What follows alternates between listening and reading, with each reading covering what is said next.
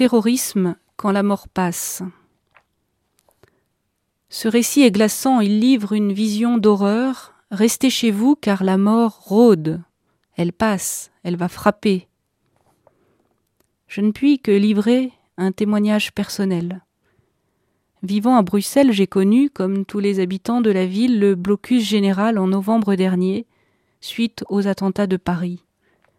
En quelques heures, la ville s'est figée, la peur s'est infiltrée. Les mesures de précaution, les fermetures des magasins et des écoles, l'interdiction des rassemblements, l'arrêt des métros, ont plongé la ville dans l'angoisse face à un péril que l'on disait imminent, une menace imprécise mais si forte qu'elle impliquait de rester chez soi. Quelques mois après, il y a quelques semaines, les bombes explosaient à l'aéroport et dans le métro voisin. La mort est passée, tout près.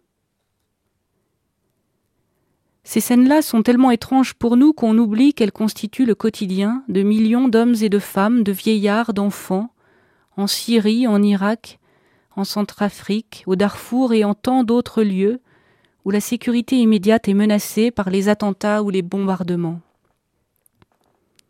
Les maisons se referment sur elles-mêmes, fragile refuge face à la mort, au déferlement de la haine, de la violence et de l'extermination.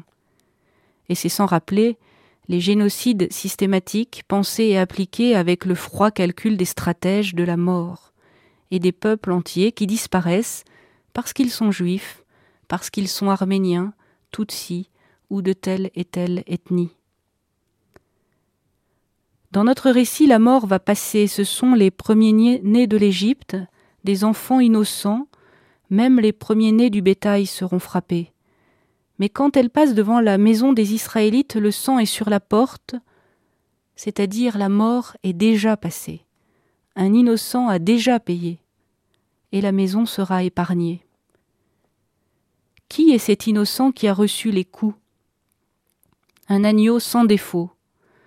Pour nous, c'est le Christ qui prend sur lui la violence du monde, le bouc émissaire de la foule et des puissants qui n'est pas plus coupable qu'un agneau, l'agneau de Dieu.